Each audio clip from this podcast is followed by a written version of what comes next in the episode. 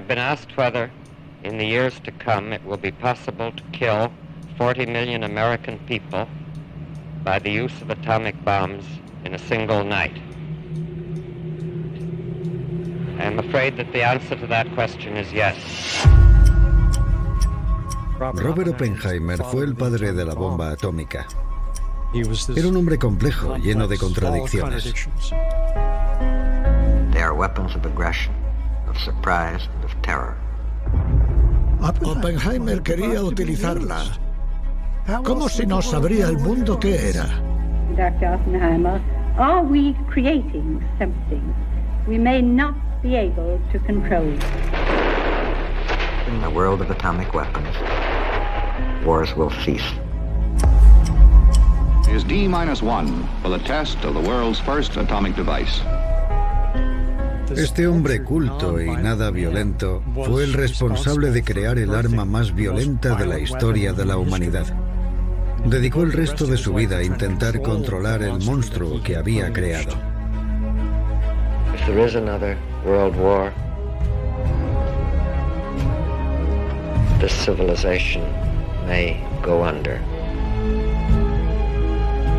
Se convirtió en un paria político. Is it true that humans have already discovered a method of destroying humanity? Y acabó arruinándolo. Now I am become death, the destroyer of worlds.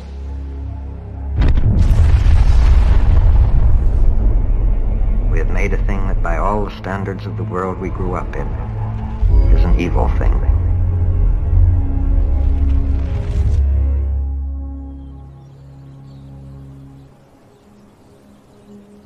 Cuando tenía 15 años, pude hablar con Oppenheimer a solas. Él estaba en un cóctel donde yo servía entre meses. Encontré a Oppenheimer solo y le dije, creo que eres un santo. Y se quedó muy desconcertado. Me dijo, ¿por qué me dices eso? Y yo le dije, porque tuviste dudas. Se dio la vuelta, cogió su sombrero y salió por la puerta. Obviamente, le impactó mucho más de lo que me podía haber imaginado. Oppenheimer for Cronkite, take one. Dr. Oppenheimer, with all the inevitability of the decision that history demonstrates to us, you still seem to suffer, may I say, from a bad conscience about it. Is that true, sir? Uh, I think when you play a meaningful part in bringing about the death of over 100,000 people, uh, you naturally don't think of that with ease.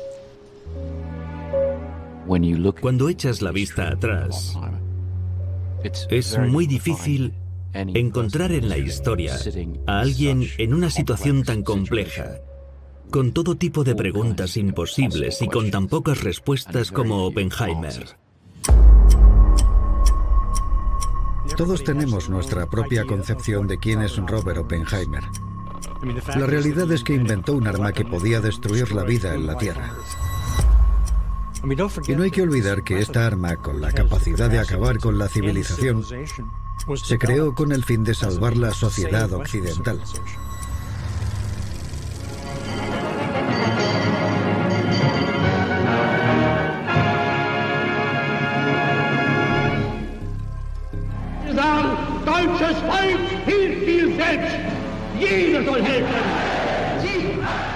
En los años 30, millones de estadounidenses seguían las noticias de Europa gracias a los noticieros de los cines de barrio.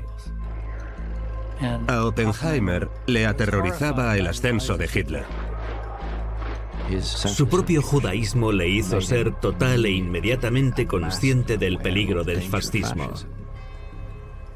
Cuando empezó la guerra en 1939, era catedrático en la Universidad de Berkeley. Ese mismo año, uno de sus estudiantes entró corriendo a su oficina a informarle de que se había descubierto la fisión. Word has just come through from Germany that the uranium atom under neutron bombardment actually splits into two parts. Al principio Oppenheimer no daba crédito. Se fue a la pizarra y empezó a hacer cuentas y llegó a la conclusión de que se podía generar energía usando la fisión. Einstein demostró explícitamente que si puedes convertir la materia en energía pura, la cantidad de energía es excepcional. Es la velocidad de la luz al cuadrado, por amor de Dios. Se dieron cuenta de que a partir de una pequeña cantidad de materia se podía producir energía para mover barcos, aviones, trenes, lo que fuera, incluso generar electricidad. Y también se dieron cuenta enseguida de que podían crear un arma de destrucción sin precedentes. Estábamos muy preocupados. A fin de cuentas, la fisión se descubrió en la Alemania nazi. La Alemania nazi podía construir una bomba nuclear. Era una preocupación muy tangible, muy real.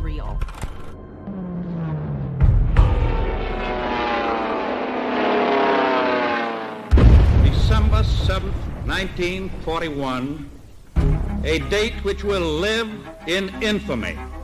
Ocurre lo de Pearl Harbor. I assert that this form of treachery shall never again endanger us. Estados Unidos se sumó a la guerra de forma activa.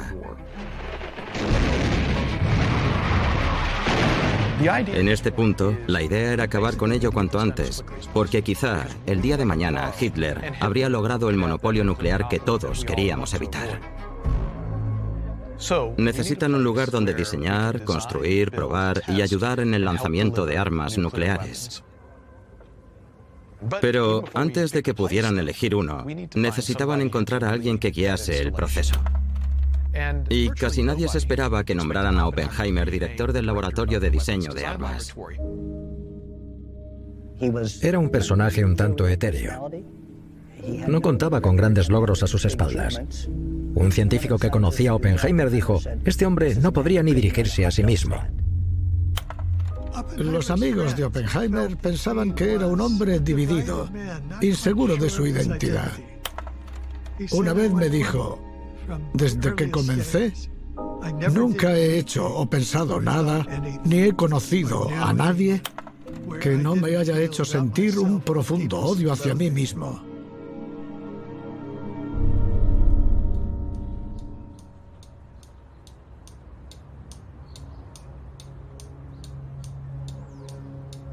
Oppenheimer nació en 1904, en la era dorada de la ciencia. Las primeras dos décadas del siglo XX fueron un periodo de atrevimiento intelectual asombroso. La electricidad, los automóviles y los aviones estaban transformando el día a día.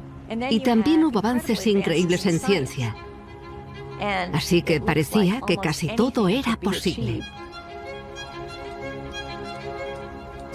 La historia de Robert Oppenheimer es la historia de la América inmigrante. Su padre llegó desde Alemania. Consiguió un trabajo en la industria textil.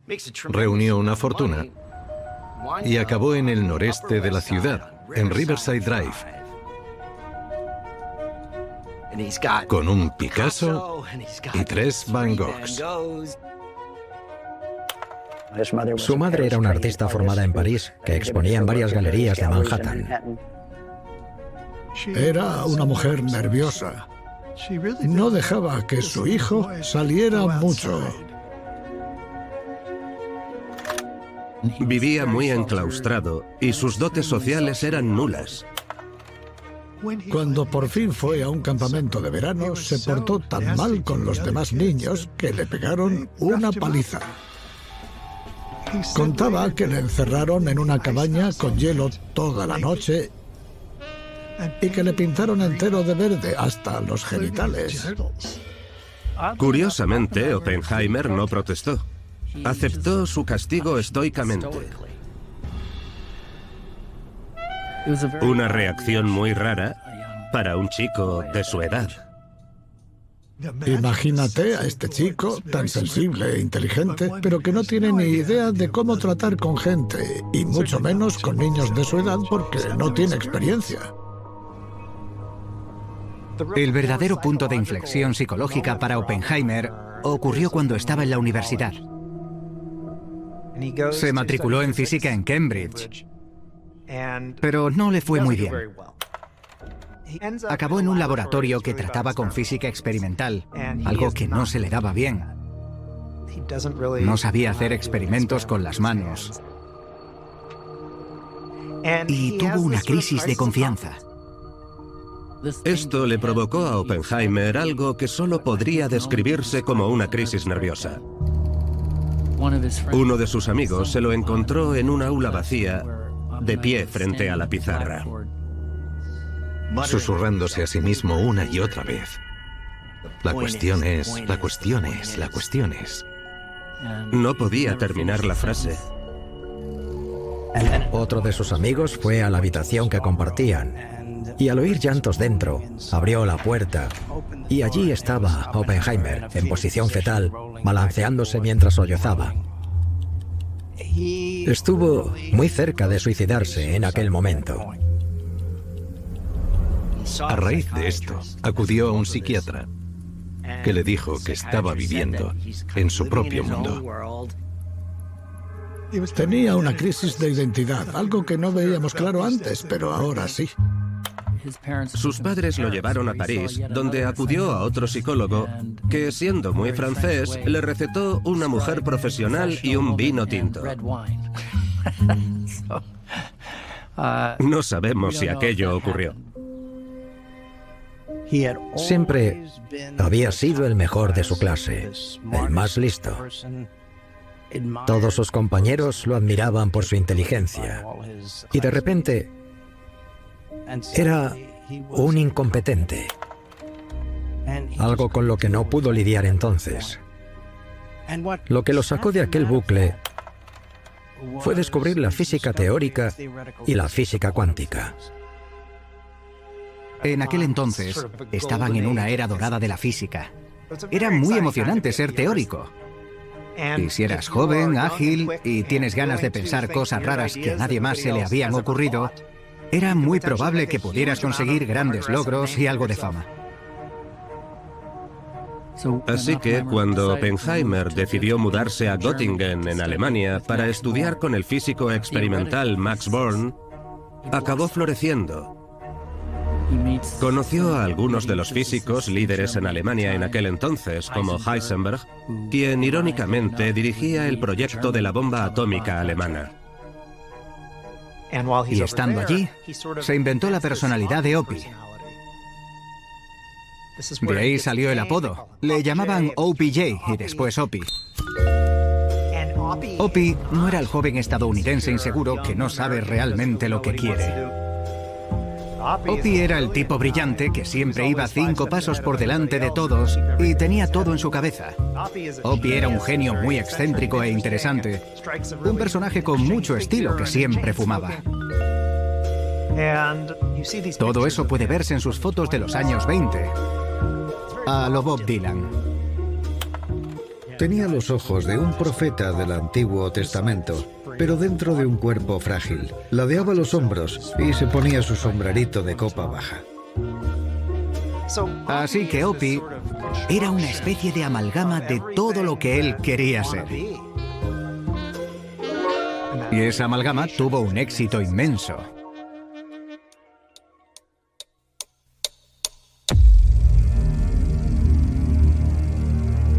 When the cancerous Nazi growth spread farther still, The people of Europe and the world entered a new era.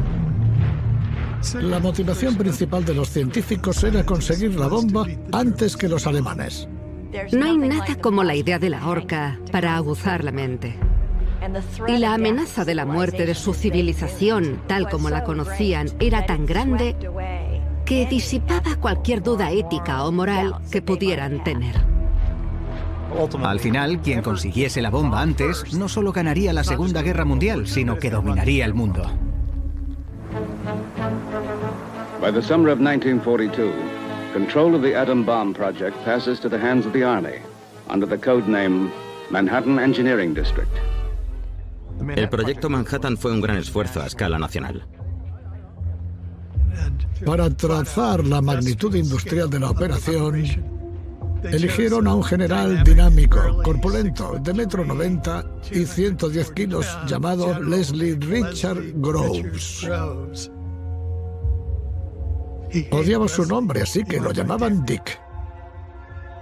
El general Groves tenía un problema. Le habían encargado contratar a la gente que iba a construir la bomba atómica, pero sabía que se trataba de los mejores científicos del mundo. Eran estrellas. Tienes que tener a alguien que ponga orden y control. Tienes que tener a alguien que entienda la física con reputación para que estas estrellas te sigan. Oppenheimer y el general Groves se conocieron en el otoño de 1942. Estos dos individuos eran tan diferentes como el agua y el aceite. Pero el general Groves vio algo en él que, por lo visto, nadie más vio. When meeting Oppenheimer, you were immediately impressed. You couldn't help it. There wasn't a better man. Eligió a Oppenheimer en contra de los consejos de la mayoría de los líderes a su alrededor en la comunidad científica. Oppenheimer nunca había dirigido nada a gran escala, pero se le daba muy bien explicar cosas. Tenía muchísimo encanto y la habilidad de tener a la vez muchas cosas en la cabeza y saber cómo encajaban todas entre sí. Al parecer es lo que vio el general Groves en él. And this is apparently what General Groves recognized in him.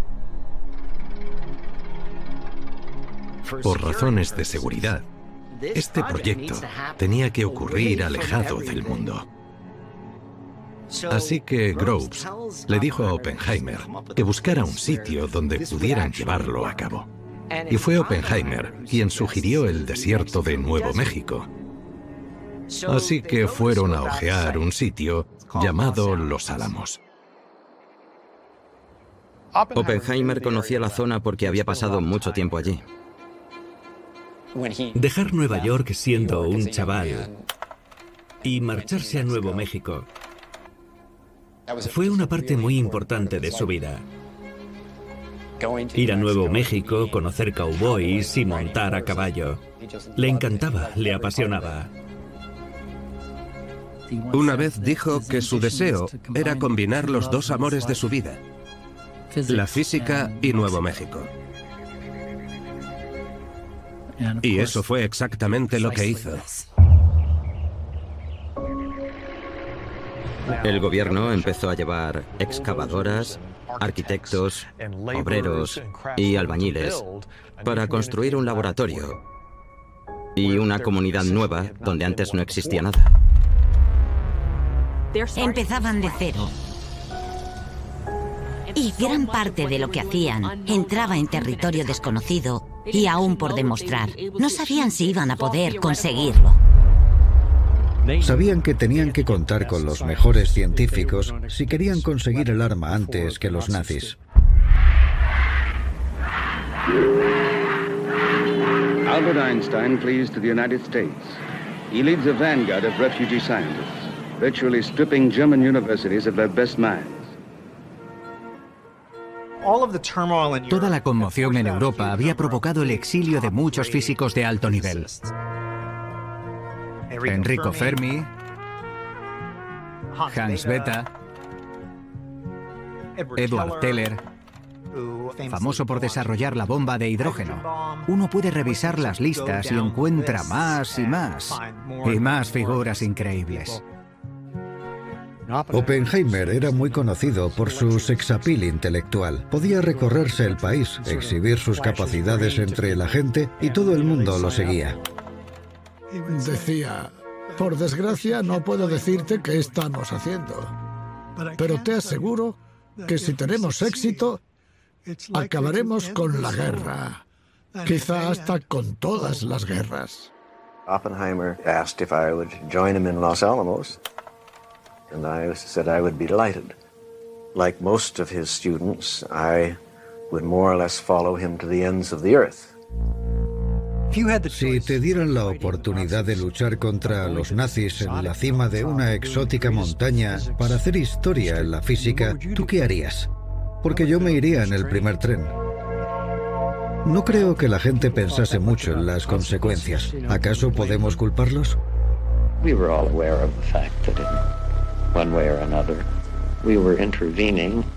Explicitly and heavy-handedly in the course of human history.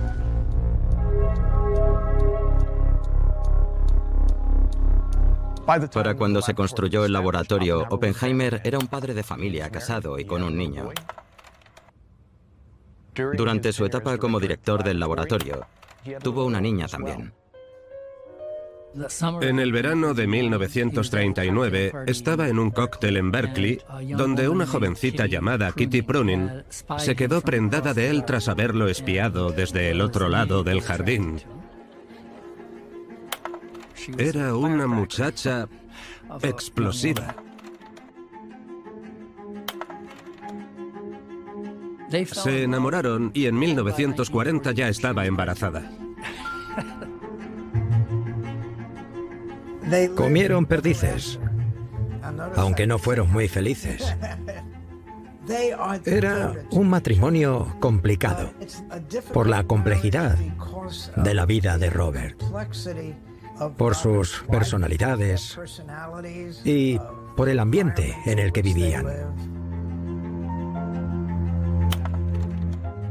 Era académica, bióloga y botánica, pero tuvo que dejarlo todo durante la etapa en Los Álamos. Y creo que estaba muy frustrada por verse únicamente en la posición de madre y esposa. No lo pasó bien en Los Álamos. Fue una etapa difícil y solitaria. Y se acabó refugiando un poco en el alcohol.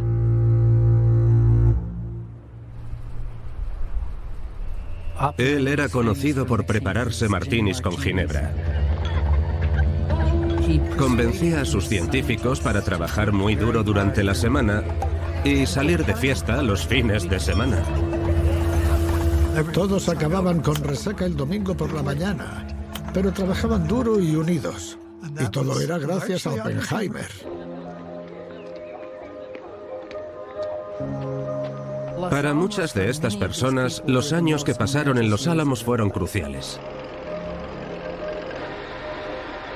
Se sintieron parte de algo, parte de algo importante y trascendental. Y su guía era este joven de ojos azules tan enigmático, extraño y brillante al que todos admiraban.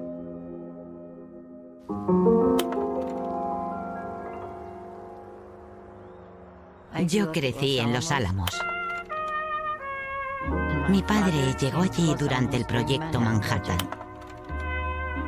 Era un lugar curioso para vivir, porque estaban volando cosas por los aires tres veces al día. A las 10, a las 12 y a las 3, así que si estabas en el colegio te indicaba la hora del recreo, del almuerzo y del fin de clases. Siendo tan pequeños, ya éramos expertos en explosiones. Una vez le pregunté a mi padre, ¿qué haces? Y me respondió, estamos haciendo algo que no se ha hecho nunca antes. Y pensé, no sé lo que es, pero suena interesante.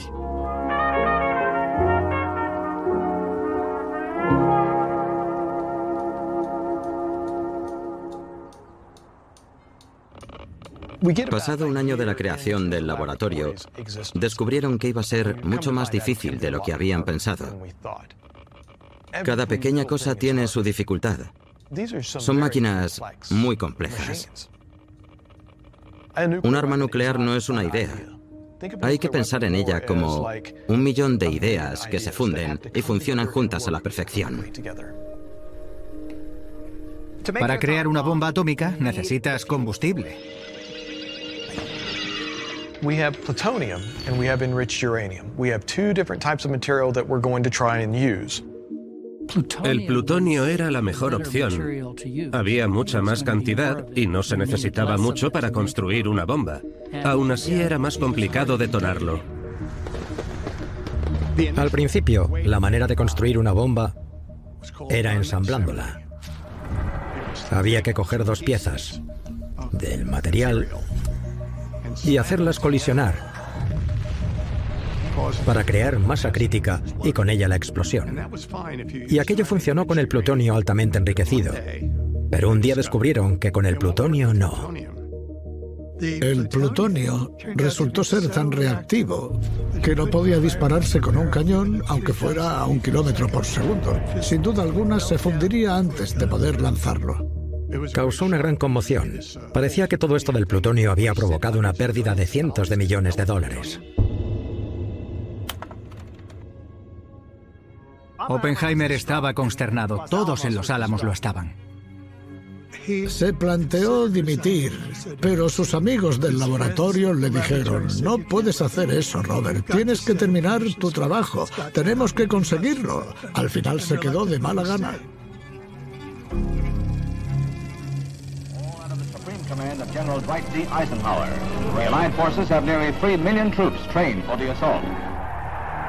On the other side of the channel, the Nazis also know what the Allied forces are preparing for. And they are making preparations of their own.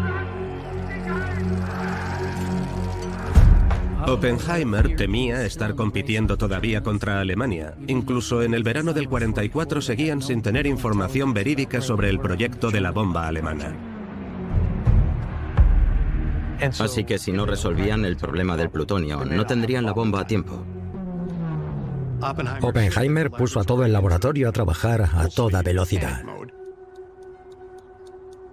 Habían tenido más ideas para otros diseños de bomba que habían considerado al principio del proyecto, pero que descartaron por mayor dificultad. Una de ellas era la implosión. En resumen, la implosión funcionaba con una bola sólida de plutonio, solo con una esfera sólida del tamaño de una pelota de béisbol o algo más pequeña. Y se recubre por un montón de explosivos. Estos explosivos están hechos de manera que cuando exploten, acaben generando una onda expansiva en esta bola por delante, por detrás y por todos lados. Cada ángulo de la bola va a ser empujado con una gran fuerza explosiva.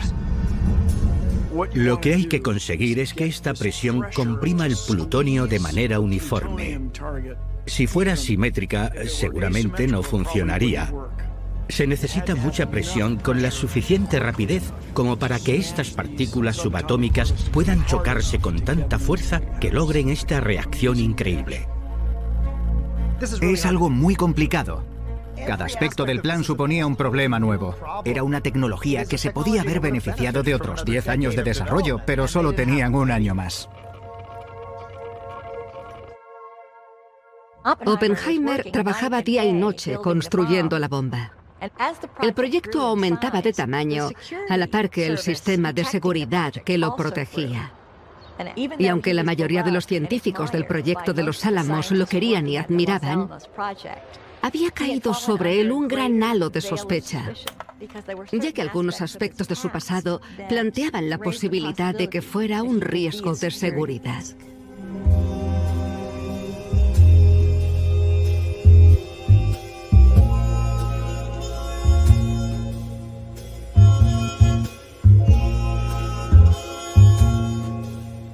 Cuando Oppenheimer daba clases en la Universidad de California, en Berkeley, era un hombre de pocas palabras, muy centrado en la ciencia, hasta la Gran Depresión. Para su asombro, descubrió que sus estudiantes ni siquiera tenían suficiente para comer. Uno de ellos me dijo que estaba subsistiendo con latas de comida de gato. Era lo único que se podía permitir. Descubrir el sufrimiento que había en el mundo realmente cambió a Oppenheimer. Oppenheimer, de manera orgánica y como muchos amigos suyos de Berkeley entonces, se volvió de izquierdas.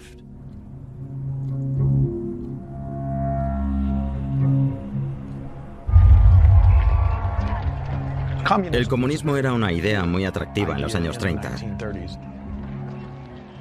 No había internet. La gente no sabía qué estaba pasando en la Unión Soviética en tiempo real, mientras Joseph Stalin estaba en proceso de matar a 20 millones de sus ciudadanos.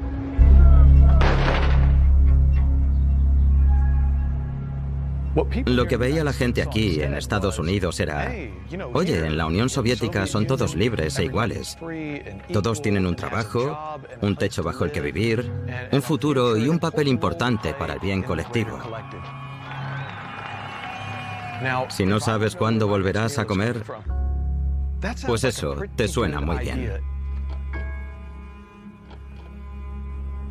No está claro si Oppenheimer se unió oficialmente al Partido Comunista, pero su hermano sí. Frank Oppenheimer se afilió al partido. La esposa de Frank, Jackie y muchos de sus amigos cercanos se habían unido al Partido Comunista. Muchos de sus estudiantes en Berkeley y en otros lugares habían sido miembros también.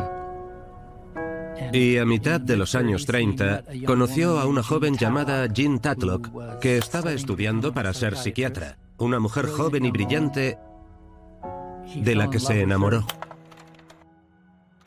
Se comprometieron dos veces. Creo que es razonable pensar que estaba bastante obsesionado con ella. Ella era comunista y él estaba interesado en el comunismo. De hecho, durante los siguientes cuatro años, Oppenheimer aportó bastante dinero al Partido Comunista. Pero su actividad política empezó a atraer algo de atención.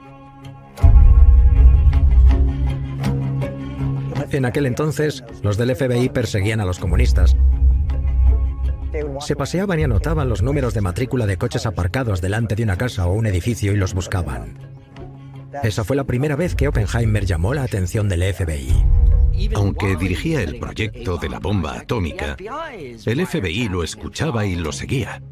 La inteligencia militar le hacía preguntas constantemente. Creo que, en cierto modo, aquello no lo incomodaba, porque sabía que no estaba haciendo nada malo. Incluso cuando fue a visitar a su antigua novia, cuando no debería haberlo hecho. En 1943 tuvo noticias de Jean Tatlock. Estaba pasando por una crisis emocional y quería verlo. Se había mantenido en contacto con Jean, todavía la quería. Ella lo había rechazado y él se había casado con Kitty, pero sabía que Jean Tatlock estaba deprimida. Así que la visitó. Tuvo que dejar los Álamos e ir a San Francisco. Por supuesto, eso solo avivó las llamas. Había dos tipos sentados a la entrada del piso. Jean Tatlock estaba bajo vigilancia. Seguía siendo miembro del Partido Comunista. Pasó la noche con ella. Habían sido amantes y seguramente volvieron a serlo aquella noche. Informaron de esto al coronel Boris Pash, líder de la inteligencia militar de la costa oeste.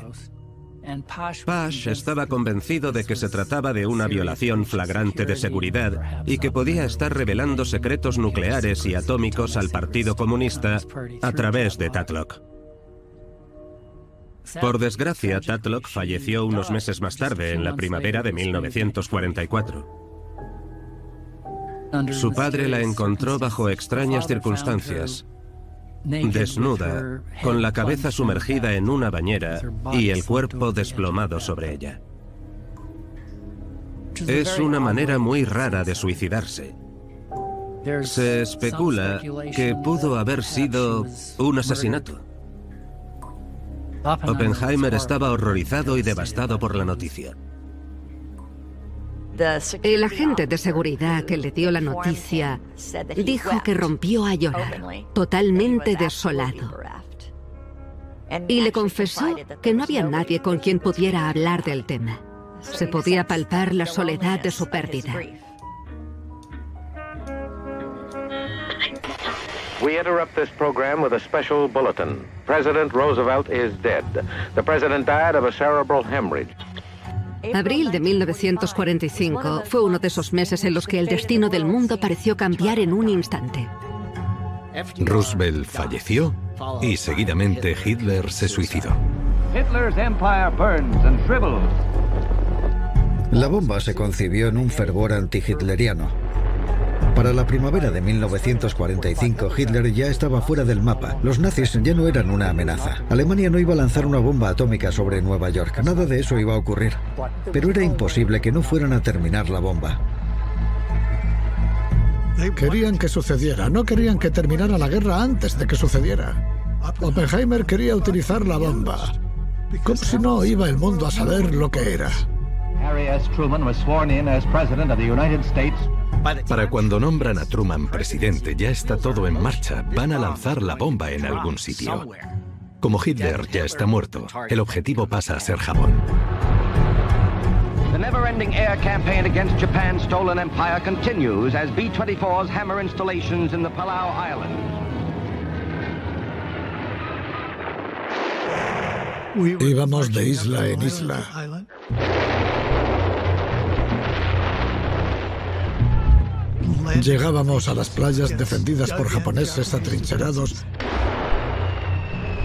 y perdíamos jóvenes en masa.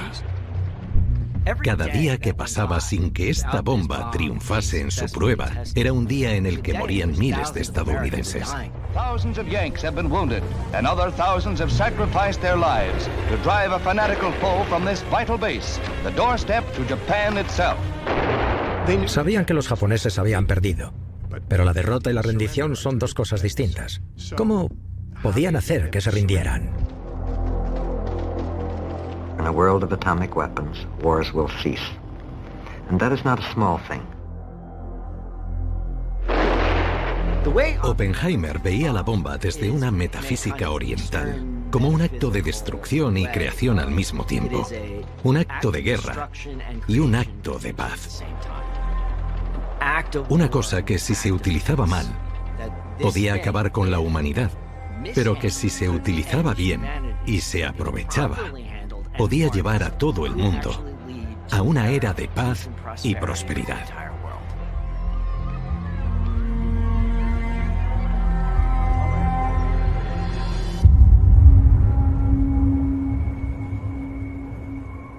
En el verano del 45 llevaban un año trabajando en el diseño de la implosión y habían estado retocando, ideando y lidiando con los desafíos. Para que saliera bien, todos esos explosivos, los detonadores, la alimentación, las baterías y todo lo demás tenía que funcionar perfectamente. Y en realidad no había una manera correcta de averiguar si eso iba a suceder de verdad, aparte de realizar una prueba a gran escala.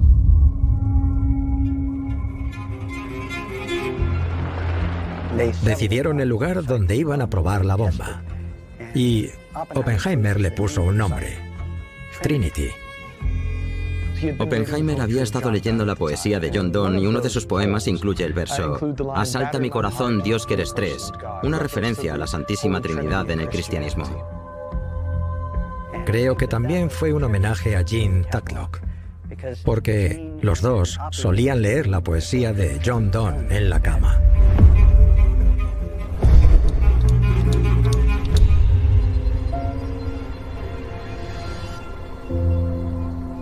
Sunday, July 15, 1945. Alamogordo, New Mexico. It is D-1 for the test of the world's first atomic device. Las horas anteriores a la prueba Trinity fueron lo más tenso y sobrecogedor que una persona puede imaginar. Había mucho en juego, miles de millones de dólares, cientos de miles de personas que habían participado en la construcción del arma y de la prueba hasta aquel momento. Toda esa responsabilidad recaía directamente sobre los hombros de Oppenheimer.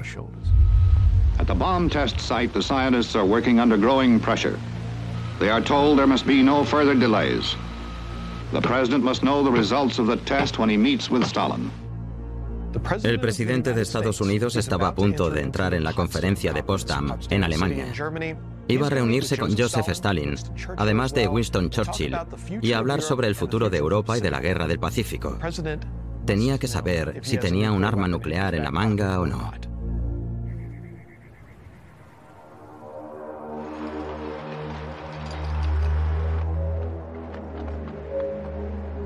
Todos estaban en ascuas. Tuvieron que calmar a Oppenheimer, que estaba hecho un manojo de nervios. Se puso a fumar compulsivamente, algo que solía hacer de por sí. It was a situation where I did not want Dr. Oppenheimer to get nervous. Hay una foto famosa de esa noche en la que el propio Oppenheimer trepa hasta la cima de la torre donde se había instalado la bomba. Sale comprobando que todos los conectores estaban en orden. Se le ve claramente preocupado, revisando hasta el último detalle. Oppenheimer ni siquiera sabía si iba a funcionar. De hecho, se apostó 10 dólares con uno de los científicos a que no funcionaría. There were a hundred things that could be done wrong, any one of which could make the test a failure. Todo el mundo dudaba. ¿Era posible acaso? Y entonces surgía la pregunta de la que nadie estaba seguro. ¿Qué pasa si incendiamos toda la atmósfera? ¿Y si detonamos la bomba y se incendia el aire? ¿Y si explotamos todos? Al fin y al cabo, la atmósfera está hecha de oxígeno. ¿Podía una bomba atómica incendiar el oxígeno de la atmósfera? Nadie sabía la respuesta a estas preguntas.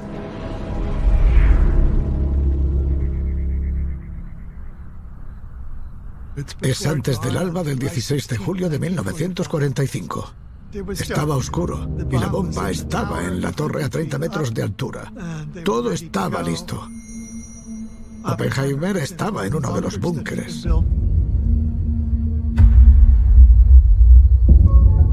Según ciertos testimonios, Oppenheimer se armó de valor y dijo, Señor, estos asuntos son difíciles para el corazón.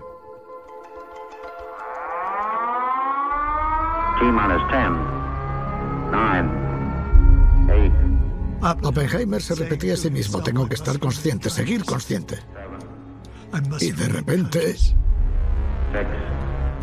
Un segundo es una hora.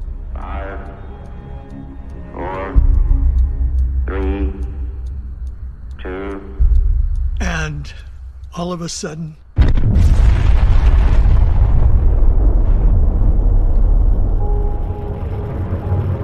Todo se iluminó.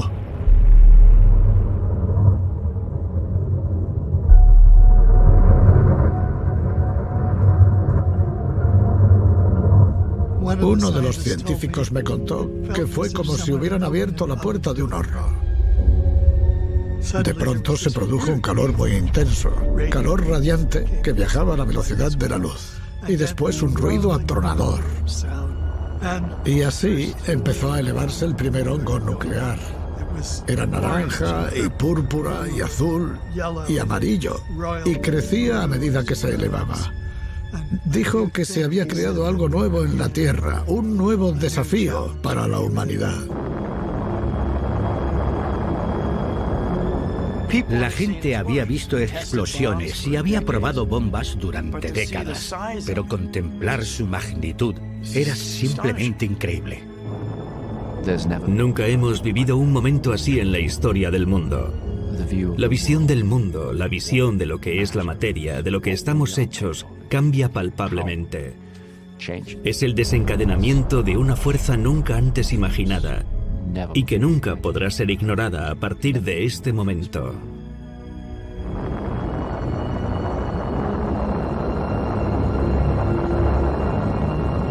We knew the world would not be the same.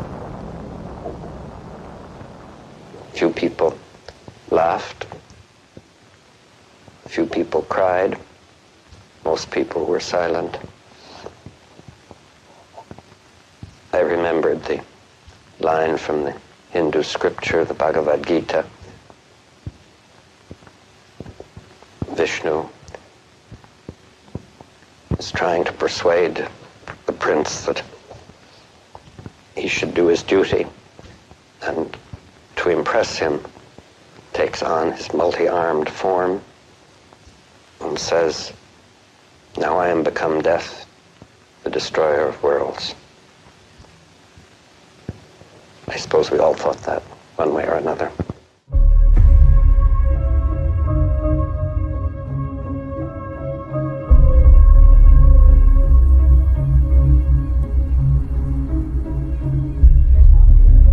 Después de la prueba, Oppenheimer se pavoneaba. Presumía. Lo había conseguido. Oppenheimer estaba muy orgulloso de su logro. Cambió el mundo y muchos científicos lo sabían.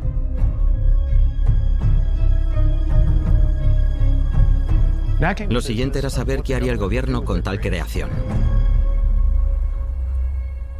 Groves volvió a su oficina de Washington y comunicó que la bomba experimental había sido todo un éxito y que era más poderosa de lo que anticiparon. Esta información le llega a Truman, cuya actitud cambia por completo en Potsdam. De repente, con una victoria a la vista, empieza a mangonear a Stalin y decide que los japoneses no reciban ninguna concesión. Truman sabía de su existencia desde que se convirtió en presidente, pero saber que funcionaba y que era más potente de lo que imaginaban, lo colocaban en una posición muy diferente. Our demand has been, and it remains, unconditional surrender. Mi madre y mi padre eran veteranos de la Segunda Guerra Mundial. Y mi madre dijo, después de cuatro años, no hay nadie que hable, que comente si es ético utilizar un arma nuclear. Que se acabe de una vez. Esto es horrible. Haz lo que puedas para cortar esto. Todo el mundo estaba aterrorizado y agotado. Todos conocían a alguien que había muerto por esto. Con la bomba lista, las opciones eran terribles. Ellos sabían perfectamente que si usaban estas armas contra los japoneses, al menos 100.000 mujeres, hombres y niños de las ciudades morirían. Pero si no ponían fin a la guerra con esa bomba, serían millones los que morirían. Esas parecían las únicas dos opciones. Pero había una tercera. Y esa tercera opción tenía que ver con una demostración.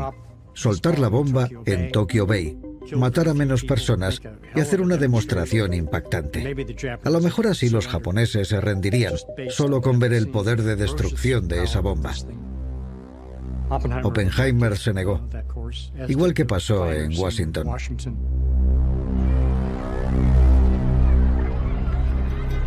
We did think about whether uh, its destructiveness, uh, its danger, uh, could be vividly demonstrated over a, a barren and uninhabited target, and we were very doubtful of that. Muy pocas personas habrían tenido un conocimiento más profundo que J. Robert Oppenheimer de lo que estaba a punto de ocurrir cuando estas armas se utilizaran en combate. Oppenheimer sospechaba que la destrucción sería de otro mundo.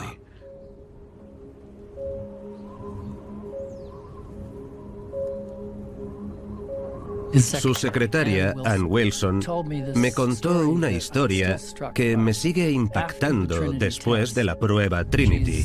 Un día de camino al trabajo, Robert, que iba un poco por delante de ella, le dijo entre susurros, esa pobre gente, esa pobre gente. Ella le frenó y le dijo, Robert, ¿de qué estás hablando? Él la miró y le contó que la bomba iba a usarse en una o dos ciudades japonesas y que las víctimas serían civiles y ciudades enteras. No dejaba de pensarlo ni de torturarse. Y a pesar de ello, sabemos que esa misma semana se reunió con los generales a cargo del bombardeo para darles instrucciones precisas de cómo y a cuánta altitud debían lanzar la bomba para causar el mayor daño posible. Es muy difícil reconciliar al moral y sensible profesor de humanidades con el hombre que recomienda que se vuelen ciudades y calcula la altitud ideal para destruir hogares, ¿verdad? ¿Cómo reconcilias esas dos cosas? En parte, Creo que Oppenheimer esperaba que este no fuese el primer uso de armas nucleares, sino el último. Si ese es el caso, para asegurarte de que no se vuelvan a usar, quieres asegurarte de que sean lo peor y más destructivas posible.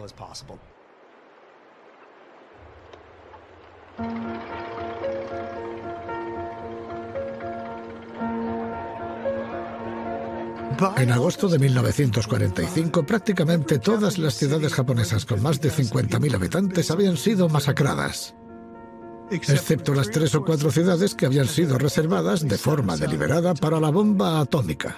Habían sido seleccionadas porque contaban con características físicas que nos permitirían ver los daños causados.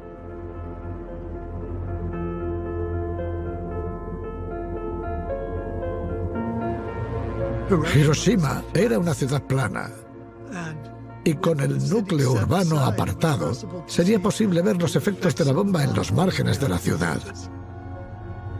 Por eso la eligieron.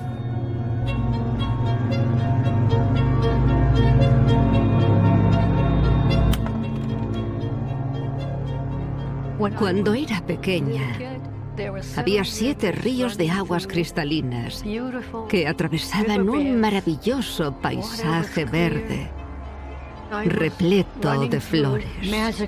Yo correteaba en busca de flores e insectos de todo tipo y colores. Los pájaros cantaban, no entendían la guerra. Había sonidos de felicidad por todas partes.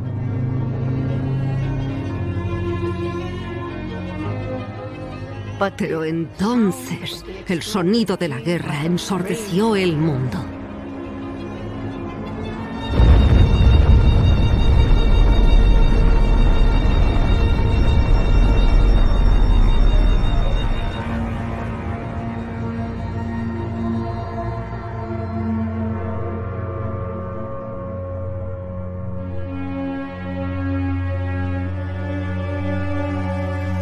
A short time ago, an American airplane dropped one bomb on Hiroshima. That bomb has more power than 20,000 tons of TNT. It is an atomic bomb. It is a harnessing of the basic power of the universe.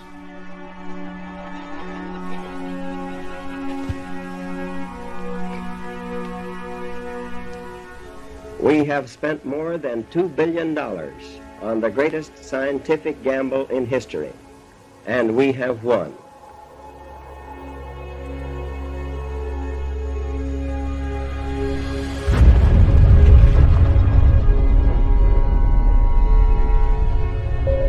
Japan could read its doom.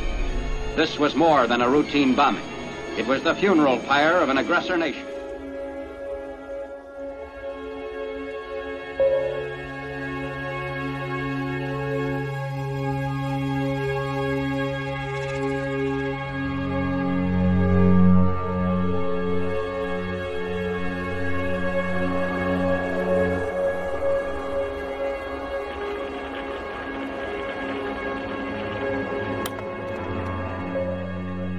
Recuerdo cada segundo.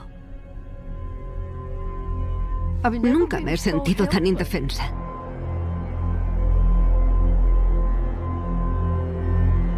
Estaba bajo los escombros. Y de alguna forma tuve que arrastrarme hacia la luz y salir.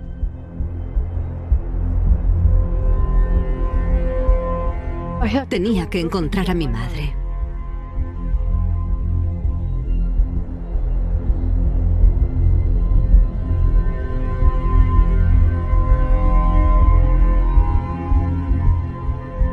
Cuando ves a toda esa gente moribunda, rezas para no ser una de ellos. Nunca supe nada de mi prima, mi madre o mi mejor amiga.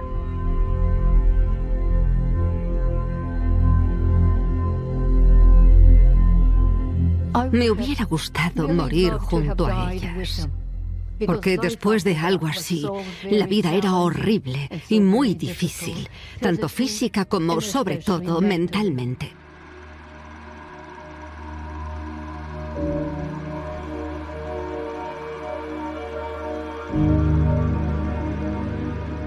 Unos años después de acabar la guerra, vi las imágenes de Hiroshima y Nagasaki.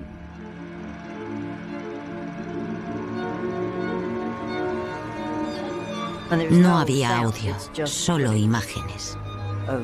De los patrones florales, de los kimonos quemados en la piel de la gente y cuerpos flotando en el río. Fue traumático. Pensé, son los padres de mis amigos. ¿Sabían lo que estaban haciendo? Yo no entendía el porqué de todo ese horror.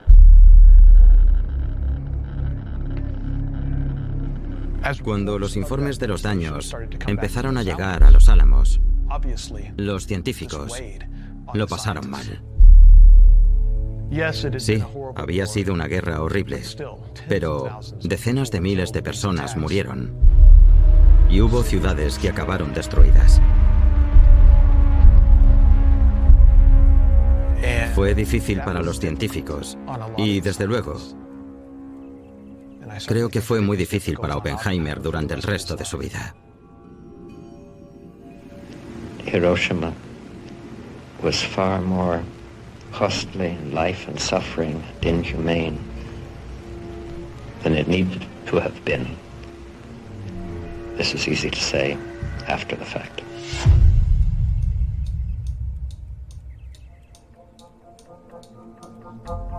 Oppenheimer nunca se disculpó por Hiroshima ni por Nagasaki. Siempre tuvo mucho cuidado y fue muy enrevesado en todas las declaraciones que hizo sobre su implicación moral con la bomba. Aún así, tras Hiroshima y Nagasaki, todos sus actos son los de alguien corroído por la culpa.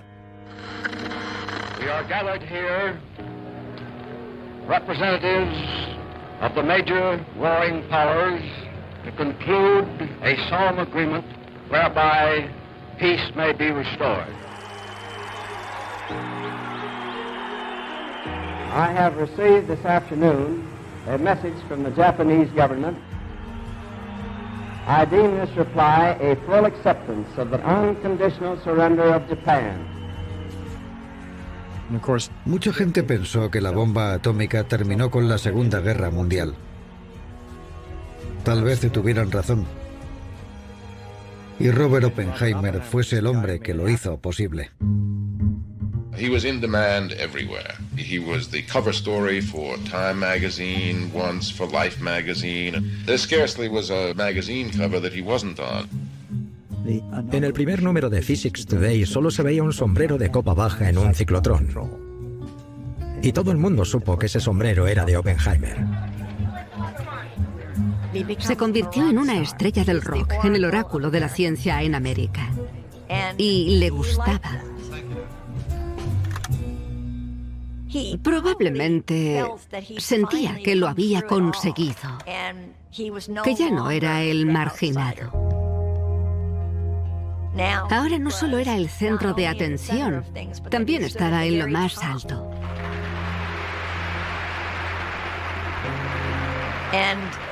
Creo que eso lo intoxicó. Pero que al mismo tiempo sentía la responsabilidad de haber creado la bomba.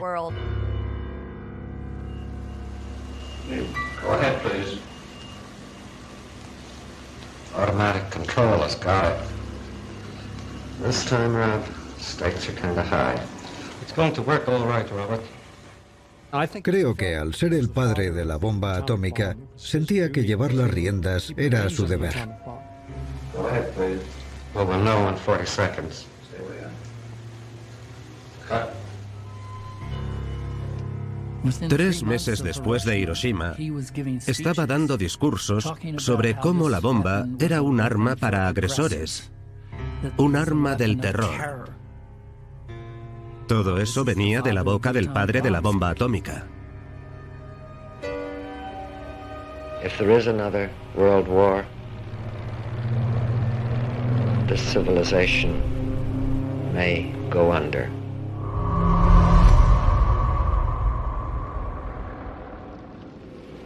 We need to ask ourselves whether we're doing all we. Me gustaría leer las declaraciones de mi abuelo. Este es un discurso en el que dijo, cuando profundizas, la razón por la que lo hicimos es porque era una necesidad orgánica.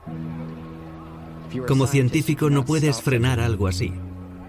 Como científico crees que es necesario saber cómo funciona el mundo, que es bueno saber cuál es la realidad, que es importante otorgarle a la humanidad el mayor poder posible para controlar el mundo y que lidien con ella acorde a sus reglas y valores. No se arrepintió de su papel ni de su trabajo durante la guerra, pero rápidamente se involucró mucho para controlar el resultado de esa nueva ciencia. Él decidió que no quería seguir creando bombas y se despidió de los Álamos. Aceptó un puesto como director en el Instituto de Estudios Avanzados de Princeton, donde se convirtió en el jefe de Einstein, por decirlo así. Probablemente fuese el científico más famoso de América, e intentaba usar su estatus de celebridad para tener influencia. Así consiguió reunirse con Harry Truman en el despacho oval. La estrategia de Oppenheimer era convencer a Harry Truman de la importancia de controlar esta tecnología. Y para eso usa un discurso que Truman interrumpe con la pregunta, bueno, doctor Oppenheimer, ¿cuándo cree que los rusos se harán con esta arma de destrucción masiva? A Oppenheimer le pilla por sorpresa y responde, no estoy seguro, pero en un futuro próximo. Truman vuelve a interrumpirle y dice, yo sí lo sé, nunca. En ese momento, Opie entendió que Harry Truman no entendía nada de la física del arma. En ese momento, Oppenheimer cometió un grave error.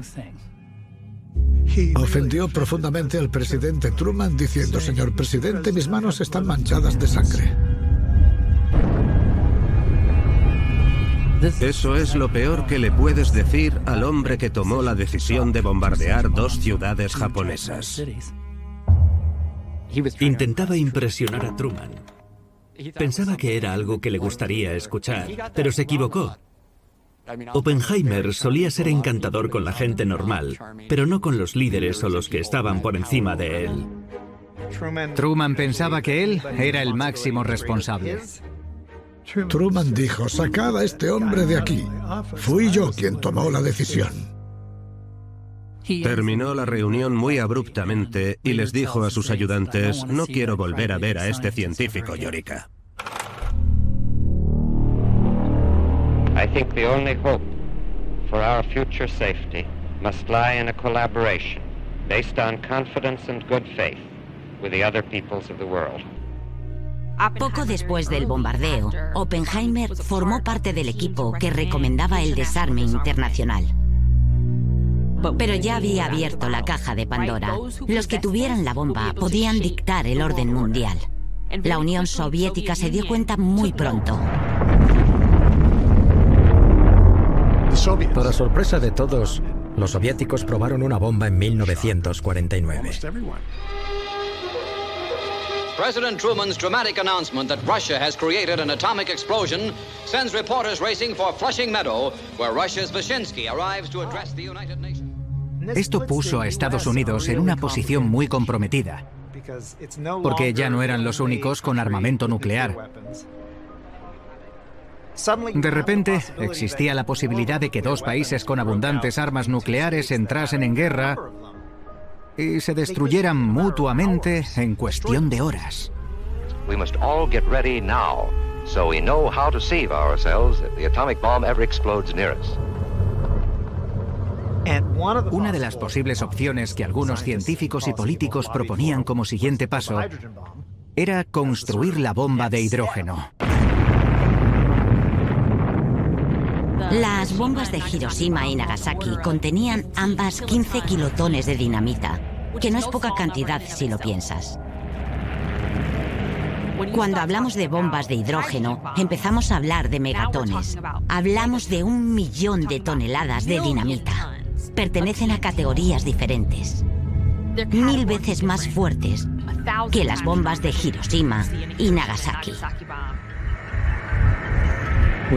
Una única bomba de hidrógeno podría matar al número total de muertos durante la Segunda Guerra Mundial.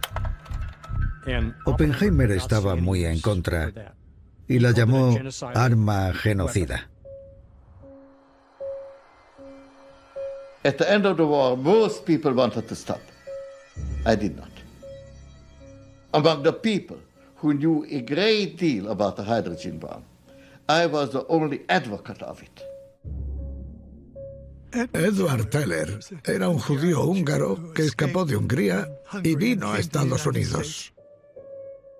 Durante la Segunda Guerra Mundial, Teller trabajó en Los Álamos, pero acabó obsesionándose con la idea de la bomba de hidrógeno incluso antes de que creasen la atómica. Teller consideraba la bomba atómica como la creación de Oppenheimer. Y él quería algo mejor y más grande. Oppenheimer le dijo a Teller, vuelve a la física, pero no la construyas. No la necesitamos. Oppenheimer estaba a cargo de un comité que se formó en Washington para decidir qué hacer. ¿Debía construirse la bomba de hidrógeno? That is a question in everybody's mind, Dr. Oppenheimer.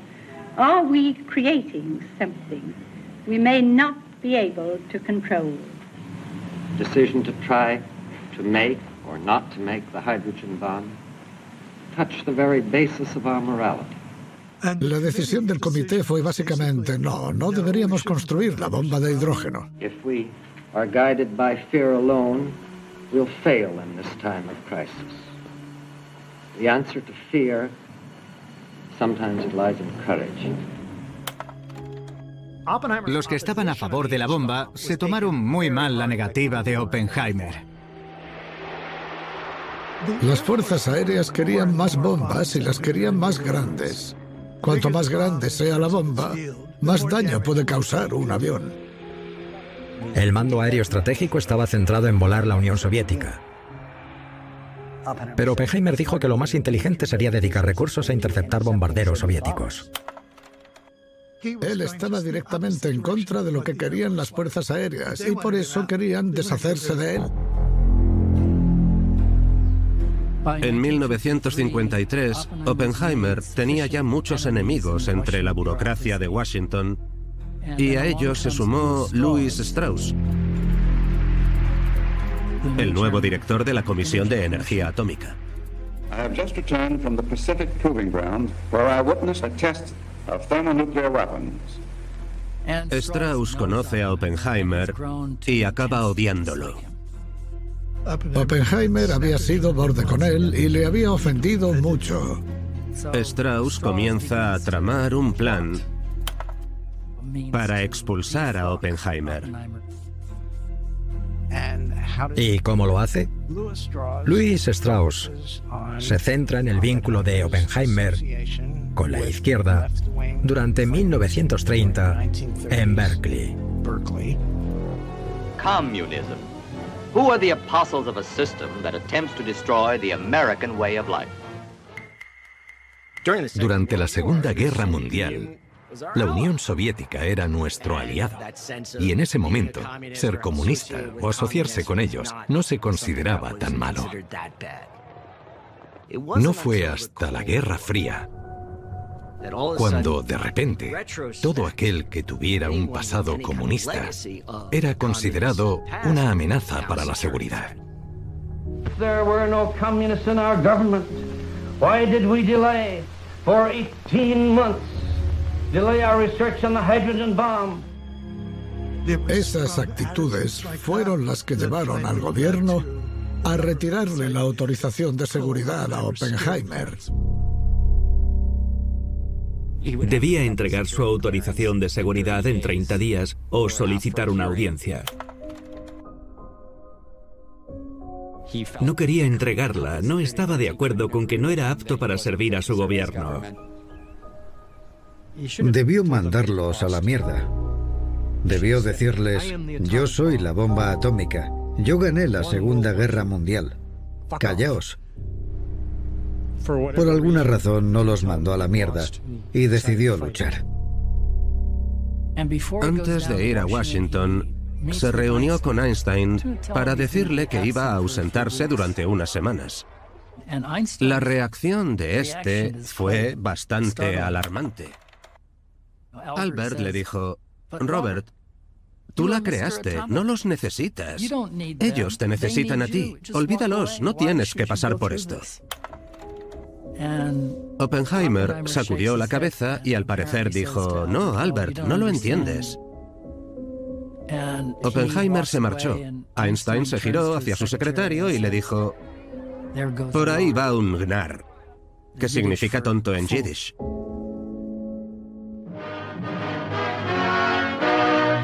World attention was focused this week on the Atomic Energy Commission building in Washington, where a three-man board began special hearings on the security file of Dr. J. Robert Oppenheimer, the nuclear scientist who developed the first A-bomb. Empieza la vista de seguridad y rápidamente queda claro que no es solo una audiencia, sino un juicio. There's a new charge that the scientist opposed the development of the H-bomb. Las cartas están en su contra. Han pinchado ilegalmente sus conversaciones con su abogado y se las han dado a la fiscalía para que sepan exactamente qué va a pasar. Tienen acceso a archivos clasificados del FBI, pero él no, porque no tiene su autorización y por lo tanto no tiene acceso a sus propios archivos del FBI. La relación de Oppenheimer con Jim Tatlock. Las acusaciones de que su hermano seguía siendo comunista. Esa fue la información que sacaron de los archivos. Una de las pruebas más incriminatorias que encontraron fue que durante la guerra, en una conversación en su casa de Berkeley con Jacob Chevalier, un viejo amigo, se habló de que tal vez había una forma de filtrar información sobre el proyecto en el que OPI trabajaba a los oficiales soviéticos. Oppenheimer se negó en su momento, pero no informó del incidente. Él era consciente de que caminaba por terreno peligroso con la seguridad, que ya sospechaba de él por sus lazos comunistas, por lo que intentaba no meterse en líos. El problema era que en conversaciones posteriores con la agente de seguridad de los Álamos, contó cosas sobre esta conversación de forma muy evasiva, una tras otra. Cuando se enfrentaron a Oppenheimer por estas declaraciones, le preguntaron, ¿por qué lo has hecho? ¿Por qué no has sido claro desde el principio? Respondió que había sido un idiota.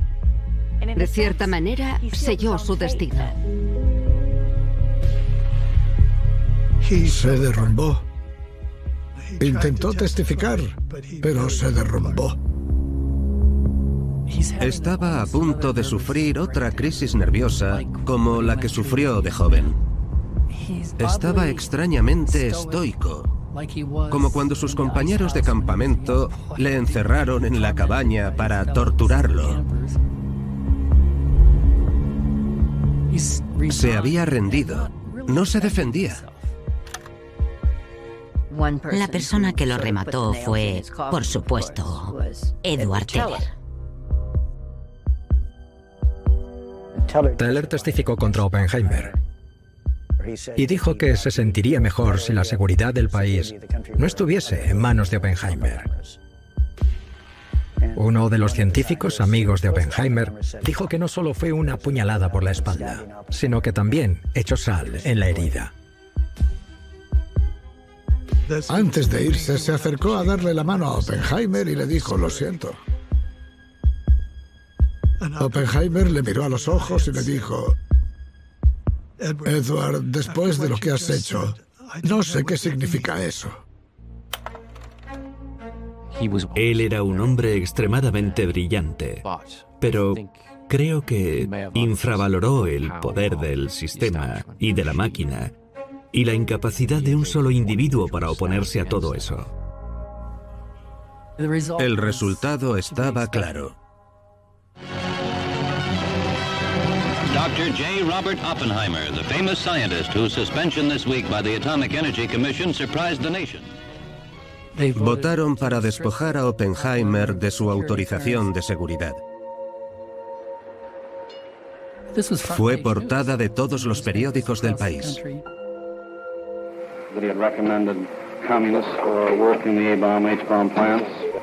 His wife uh, admittedly was an official of the Communist Party,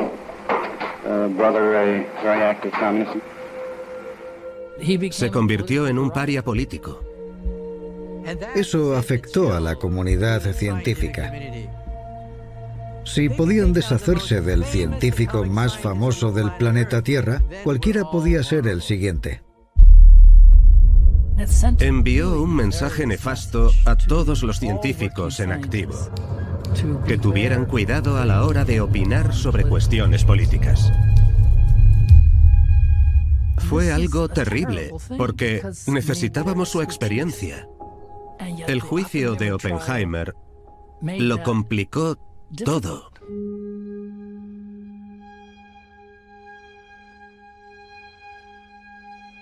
Después del juicio, Oppenheimer nunca volvió a ser el mismo. A partir de entonces se sentía vacío. Lo que creemos en la familia es que hirió sus sentimientos. Y no le gustó. No volvió a hablar de ello. Nunca volvió a hacer una declaración pública. Nunca pidió una disculpa, ni volvió al lugar del que vino. Mantuvo su puesto en Princeton, pero no volvió a hacer física. Fueron años muy tristes. And Professor Einstein is still here too, isn't he? Oh, yeah, indeed he is. Uh, indeed he is. Uh, does he ever call you up on the telephone? Hmm, sometimes. I think he he calls me uh, when he reads in the newspapers something about me that he doesn't like, and he calls me up and, and says, that's all right, that's just right. Había perdido su espíritu luchador. No quería comentar ni tener nada que ver con las noticias referentes a las armas nucleares. Dr. Oppenheimer, could you tell us what your thoughts are about what our atomic policy should be? No, I, I, I can't do that. I'm not, not close enough to the facts, and I'm not close enough to the thoughts of those who are worrying about it. Una vez Hans Bethe me dijo que Oppenheimer era más listo que todos nosotros. No ganó ningún premio Nobel. ¿Cómo podía un hombre que superaba a cualquier físico del siglo XX no haber tenido más éxito en su carrera, en la física? No puedes hablar de Oppenheimer sin hablar de su ciencia. La única parte de su vida que amaba era la ciencia, poder repartir su conocimiento.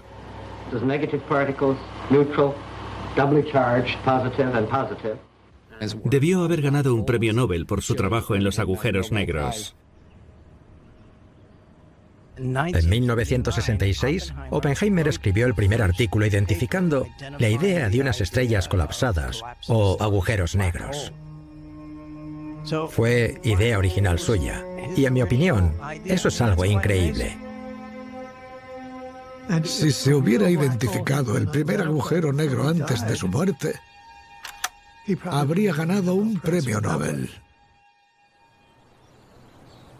Después, en 1966, fue diagnosticado con cáncer de esófago. Todos sus años como fumador acabaron pasándole factura y murió a principios del 67. La historia de la vida de Oppenheimer es la historia del siglo XX. Es la historia de la edad nuclear que seguimos viviendo. Esa historia que está sin terminar no lo hará nunca. Tenemos su bomba. Su bomba sigue con nosotros y podemos debatir sobre su pertenencia al Partido Comunista o podemos debatir sobre la ética de bombardear civiles en Hiroshima hasta la saciedad, pero la realidad es que tenemos armas nucleares. Ese es su legado. Controlar esas armas es una lucha interminable. Estamos en peligro. Si ya fue horrible con una mini bomba, imagina con armas nucleares mucho más letales. There's much talk about getting rid of atomic weapons. I have a deep sympathy with that. Por favor, intentemos encontrar un término medio. Estoy segura de que si Opie estuviera vivo, estaría de acuerdo conmigo. But we mustn't fool ourselves. The world is not going to be the same, no matter what we do with atomic bombs, because the knowledge of how to make them cannot be exorcised.